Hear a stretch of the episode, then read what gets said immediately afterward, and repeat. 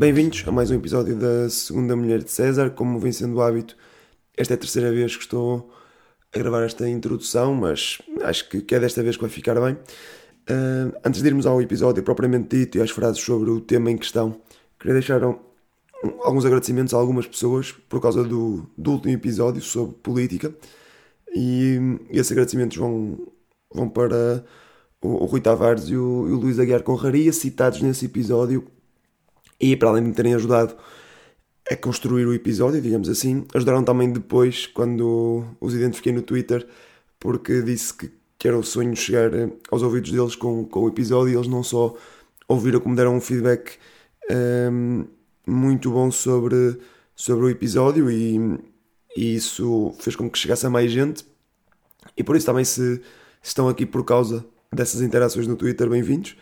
Um, e sem mais demoras, vamos passar ao tema desta semana que, obviamente, tem uma introdução e daquelas fortes, por isso vamos a ele.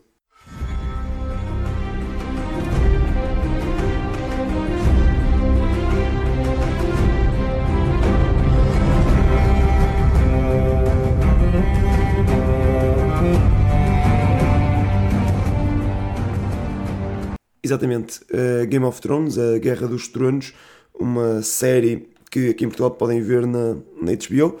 É como a maioria de vocês, penso que, que saiba, mesmo que, que, não tenham visto a série, uma adaptação de, dos livros de George, George R. R. Martin, um, que não dão pelo nome da Guerra dos Tronos, chama-se uh, A Canção do Fogo e do, do Gelo, acho eu. Song of Ice and Fire, exato. Um, eu deixo já aqui a minha declaração de intenções. Eu vi a série, gosto, gostei muito da série, aliás. Não, não li nenhum livro ainda. Tenho, tenho o primeiro livro uh, para ler, mas ainda não, não me decidi a, a, entrar por esse caminho, porque sei que é um caminho sem retorno. Por isso, por isso estou a, estar em pausa, digamos assim. E é já sobre a primeira frase é já é sobre esta dicotomia entre os, os livros e a série, porque dizem quem lê os livros diz que os livros são melhores, mas acho que isso, para além de não ser uma frase assim tão polémica quanto isso, hum, é normal porque quem lê os livros tem um compromisso muito maior com a história do que quem viu a série. E normalmente é isso que acontece, e por isso eh, acabamos por tender a gostar mais dos livros do que dos filmes. Eu tendencialmente também prefiro sempre os os livros, neste caso, como não li, eh, prefiro a série e, e defendo que, que, a série há de ser melhor do que os livros, porque, tirando uma outra exceção, como todos sabemos, aquelas últimas temporadas, eh, acho que a série é extremamente competente e com muita qualidade, nomeadamente em alguns aspectos em que é impossível o livro ganhar. E por isso, a primeira frase pode, podem dizer é mesmo que, que a série supera os livros, porque os livros não têm forma de competir com, com a série em alguns aspectos em que a série é extremamente uh, boa, uh, nomeadamente nos efeitos especiais.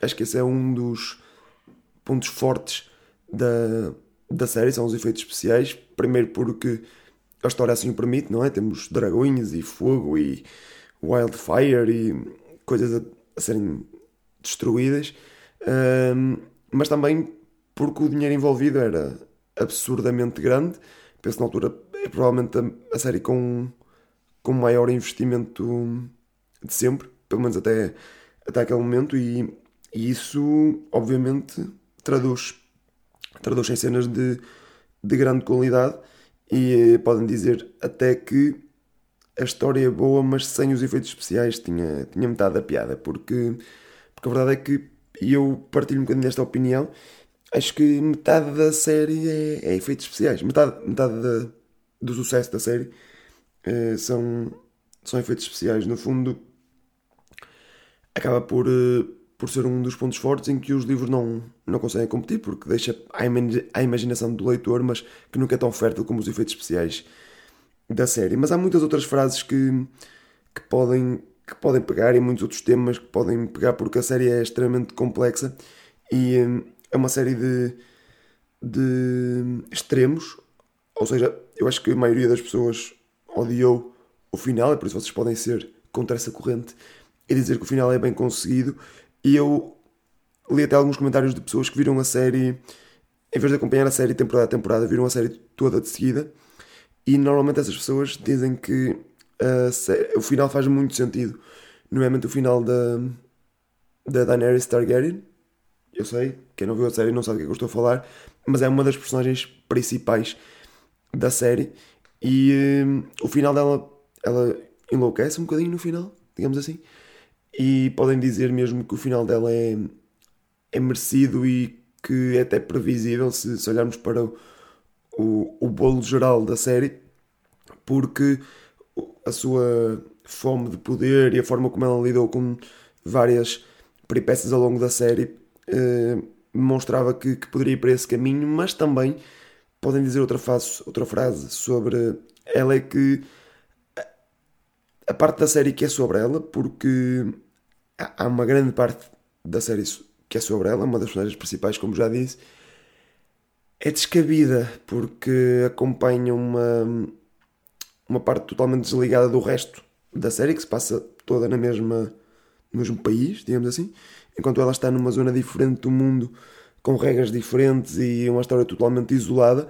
E apesar de nos dar algumas algumas cenas interessantes e algumas culturas até interessantes nesse submundo, foge um bocadinho àquilo que é, para mim, e isto vocês podem dizer que, que é a vossa opinião, o, o mais forte uh, em termos de história da, da série, que é a luta pelo, pelo poder. Ela passa muito tempo fora da luta pelo poder, apesar de do seu objetivo ser esse, ser a luta pelo, pelo trono, é? daí o nome da série.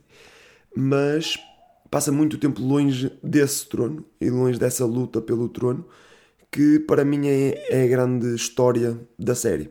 Porque há, obviamente, magia e dragões e White Walkers e toda uma mitologia à volta da série e à volta e dentro da série em si, mas para mim o mais interessante é a luta pelo poder que vemos do início até ao fim de pessoas normais com, com poder ou sem ele que buscam manter ou conquistar esse poder, esse jogo de cadeiras ou tentativa de jogo de cadeiras é para mim aquilo que, que tem mais interesse na série, é a melhor, é a melhor parte da, da história. E nesse aspecto não há ninguém tão, tão forte como os Lannisters a jogar, a jogar esse jogo.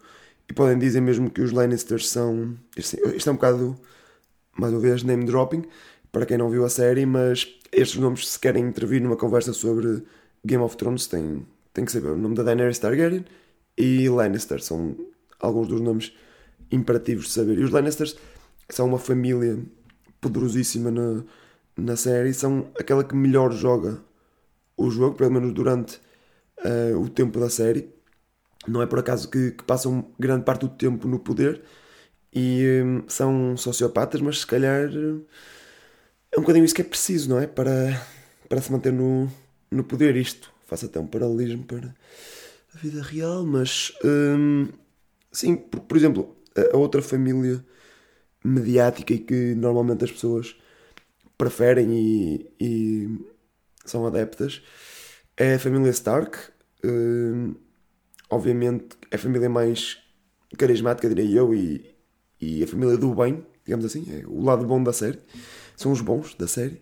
Uh, apesar de ser mais complicado do que isso, mas eles acabam por, por não ter este, esta ganância, esta luta pelo poder tão afincada e por isso dão-se maioritariamente mal. Vemos, por exemplo, na primeira temporada, há esta mítica cena que toda a gente já, já conhece, e spoiler alert para quem ainda não viu a série e quer ver. Um, logo na primeira temporada, uh, uma das personagens principais, Ned Stark, o patriarca daquela família, uh, acaba por morrer, uh, mandado matar pelo rei da altura, um dos Lannisters. Um, e isto nasce porque ele acaba por ser um.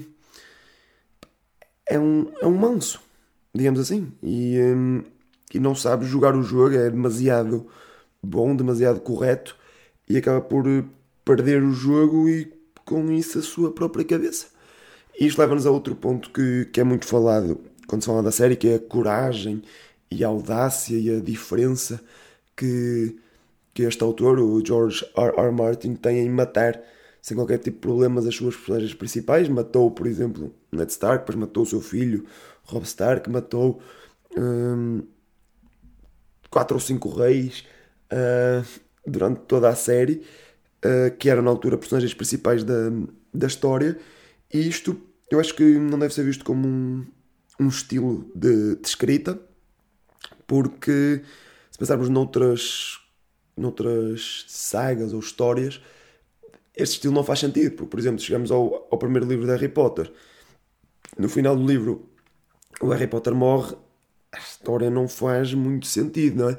Mas aqui faz, porque para além de o Ned Stark, por exemplo, não ser a única personagem principal da série, hum, a sua morte avança a história de uma maneira que não seria possível com, com ele vivo. E é sempre assim com estas mortes, e por isso eu tiro o meu chapéu para o, para o autor, apesar de na, na, parte de mitologia acho que poderia ter feito um trabalho melhor, que era não meter a mitologia.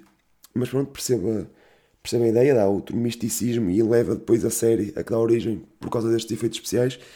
Mas em termos de história, tiro-lhe o chapéu, porque efetivamente esta, este estilo de matar personagens uh, com, em troca de roupa interior realmente faz avançar a história e, uh, e faz sentido nesta narrativa, porque senão era uma, era uma novela em que só no fim é que acontecem as coisas uh, mais importantes e por isso, sim, acho que a escrita está muito bem conseguida e podem dizer mesmo isso nesse aspecto, nesse aspecto de a escrita de luta pelo poder está, está genial. Outras outras coisas que podem dizer, nomeadamente sobre esta mística criada à volta, eu, eu percebo que, que o autor queira, queira incutir isto, e depois na série, obviamente, tem que, que, que incutir, mas são as coisas mundanas que, que dão força à série. Por exemplo, a dicotomia entre os, os dois tipos de soldados, digamos assim, que, que a Daenerys Targaryen tem,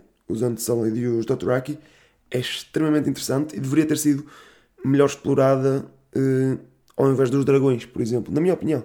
Porque, porque esta dicotomia, quando temos uns.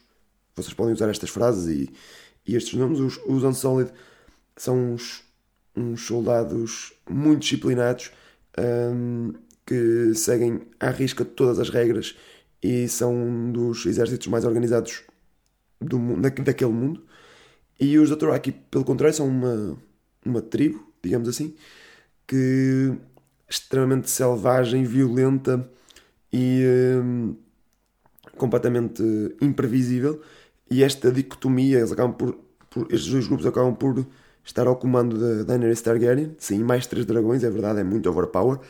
Hum, mas uh, são grupos totalmente diferentes, opostos, diria eu, e que acho que não é assim tão explorada esta dicotomia entre eles como, como deveria. Lá está, pelo menos na, na série, mas eu acho que é, vocês estarão mais envolvidos em conversas sobre a série do que, do que, sobre, do que sobre os livros. Para, para estarem incluídos nesta, nestas conversas, eu acho que devem, devem ter alguns momentos eh, na vossa cabeça, mesmo que não os tenham visto, para, para poderem dizer: Não, olha, eu gostei muito daquele momento em que. e metem um momento qualquer importante para, para a série, o mítico da série, que, pá, assim, só, só dois tipos de pessoas que poderiam saber aquilo, não é? Quem viu a série e quem ouviu este podcast. Por isso, se ouvirem alguém dizer isto, sabem que é uma dessas duas hipóteses. Eu acho que, tendo em conta o número de ouvintes que eu tenho e o número de pessoas que viu a série, acho que podem considerar que é 50-50, mais ou menos. Um, por isso, algumas dessas frases podem ser o episódio do, do Odor, que é uma personagem também muito carismática da série, que durante toda a série só diz a palavra odor, é, a fala dele é sempre dizer odor, e depois há um episódio em que se percebe porque é que, porque é que ele diz essa palavra, porque isto é um bocadinho confuso, porque isso acontece no futuro, ou seja, é confuso. Um, ele no futuro tem um acontecimento que uh, faz com que ele só diga a palavra odor, algo deste género. Um, e é um, ele tem que segurar uma porta para salvar uma das, uma das personagens principais. Estou a fazer aspas aéreas porque a personagem é realmente principal, mas pronto. Não deveria ser. Estou a falar do, do Bran Stark, podem dizer também isto, mas ele a segurar a porta uh, está sempre a repetir este mantra em inglês, não é? Hold the door, hold the door, hold the door, hold door, hold door, hold door, hold door. Pá, é, é espetacular. Eu não sei se isto estava escrito desde o início da personagem ou se foi escrito depois. Eu acredito que esteja escrito desde o início porque é demasiado genial para não estar, mas, mas sim, é um momento mítico da, da série. Outros momentos míticos é, é a explosão da capela ou sinagoga ou whatever com, o, com o Wildfire, que é um fogo, aquele fogo mítico que se vê em muitos filmes que, que, que consegue queimar água, ou seja, água não apaga esse fogo, alimenta-se dele, aliás, e um, há uma explosão gigantesca com, com esse fogo verde, uh, extremamente bem feita em termos de, de efeitos especiais, que se tornou instantaneamente um dos momentos mais míticos da, da série. Outro, outros dois momentos míticos da série que um deles até podem fazer uma referência em qualquer momento da conversa que, que, que achem pertinente. Uh, é o momento em que a Cersei Lannister, uma das personagens também principais, uma das vilãs mais, mais míticas da série.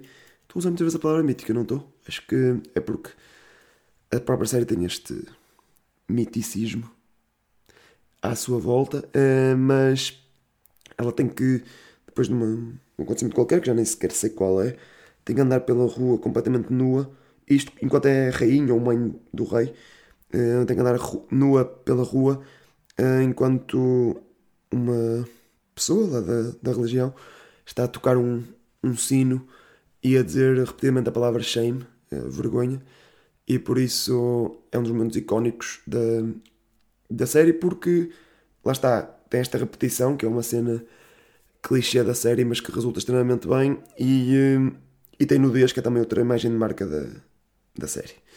Um, a verdade é que tornou-se instantaneamente um momento mítico, lá está, da série e podem introduzi-lo numa na conversa de forma subtil. Um, um, dos momentos mais importantes para mim da série é nas, já nas temporadas finais um dos dragões acaba por ser morto pelo, pelos White Walkers, pelo Night King, o White Walker principal, e ele morre e esse episódio, que não sei até se é o fim da temporada, não tenho certeza, termina com o dragão morto a abrir um, um dos olhos, qual Undertaker. Eu assumo que ele tem aberto os dois, mas o, o frame é de lado, ou seja, vemos um dos olhos a abrir e o olho dele está azul, extremamente igual ao olho do, dos White Walkers, ou seja, é um momento de conversão que está extremamente bem conseguido em termos de da série em si, porque não é expositivo, dá aquela imagem azul, toda a gente sabe o que é que isso quer dizer, em que é que isso se traduz para os episódios ou, as temporadas, ou as temporadas seguintes, e hum, é um momento épico também de viragem da, da série. Podem dizer também que é um dos vossos momentos favoritos, isso porque essa é uma das perguntas que eu tenho aqui que vocês podem fazer a pessoas que, que realmente tenham visto a série ou que pareçam que tenham visto a série. Uh, qual é o momento favorito? Mas também outras outras questões e vou também responder dessas questões para que vocês tenham resposta para elas. A primeira de todas é qual é a personagem favorita. Obviamente acho que é um, um clichê de, de perguntas sobre séries, mas aqui havendo múltiplas personagens principais e tão complexas, é interessante falar sobre qual a, a personagem favorita. A vossa resposta pode ser qualquer um dos nomes que ouviram aqui, na verdade. Uh, eu tenderia a aconselhar responderem o Jamie Lannister, uma personagem que ainda não falei, é verdade, mas vou falar muito nesta parte de perguntas e respostas. E acho que é uma personagem extremamente complexa que acaba um bocadinho arruinada nas temporadas finais, mas podem dizer que é, que é a vossa personagem favorita porque é extremamente complexa. Tem mais do que dois lados, tem três, quatro ou cinco lados diferentes da, da personagem, tem muitos arcos uh, em que exploram isso mesmo e. Uh, e por isso é, é uma excelente personagem. Outra pergunta, e sabendo que a série trata de.